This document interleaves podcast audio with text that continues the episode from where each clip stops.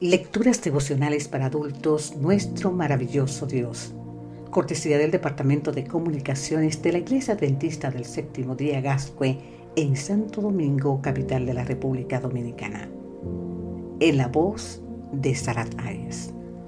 Hoy, 8 de abril, en los muros del Salón de la Fama. San Marcos capítulo 9, versículo 23 nos dice, si puedes creer, al que cree, todo le es posible. De la vida de nuestro Señor, según la registra el Nuevo Testamento, ¿cuáles escenas colocarías en una categoría especial? Algo así como tu Salón de la Fama. En los muros de mi Salón de la Fama hay varias de esas escenas favoritas. Cada vez que las contemplo, mi fe se fortalece al darme cuenta del lugar especial que ocupamos en el corazón del Padre Celestial. Una de esas escenas es la del atribulado padre que lleva a su hijo poseído por un demonio para que los discípulos lo liberen de su azote. Te invito a leer el libro de San Marcos, el capítulo 9. Cuando los discípulos fracasan en su intento, el hombre acude a Jesús.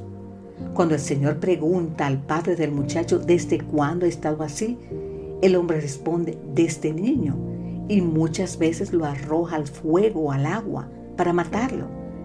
Pero si puedes hacer algo, ten misericordia de nosotros y ayúdanos. Aquí está la razón por la que este relato ocupa un lugar especial en mi corazón. ¿Qué trae este pobre hombre cuando acude a Jesús en busca de ayuda? Trae un corazón angustiado, trae una mente plagada de dudas y trae por supuesto su gran necesidad. ¿Lo reprende el Señor por su poca fe? No. ¿Lo envía de regreso con las manos vacías? Tampoco.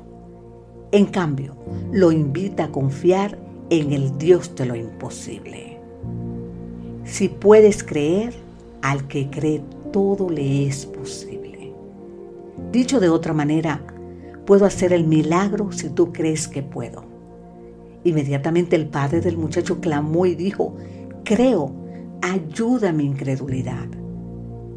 ¿Qué necesitamos tú y yo, querido amigo, querida amiga, para presentarnos ante Dios?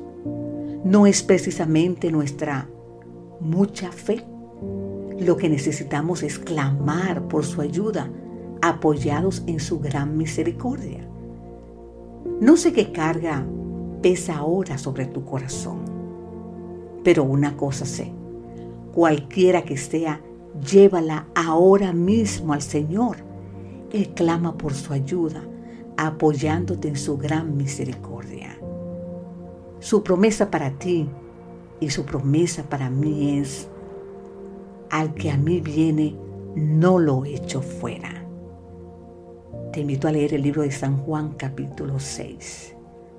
Lo que esto significa es que no necesitas seguir llevando esa carga un día más, querido amigo, querida amiga. Digamos en este momento, Padre Celestial, tú que conoces mis necesidades, aumenta mi fe para creer que mi clamor de ayuda llegará hasta tu trono de gracia. Ayúdame a creer. Además, que tu ayuda llegará en el momento en que más la necesite y de acuerdo a tu voluntad para mi vida. Amén.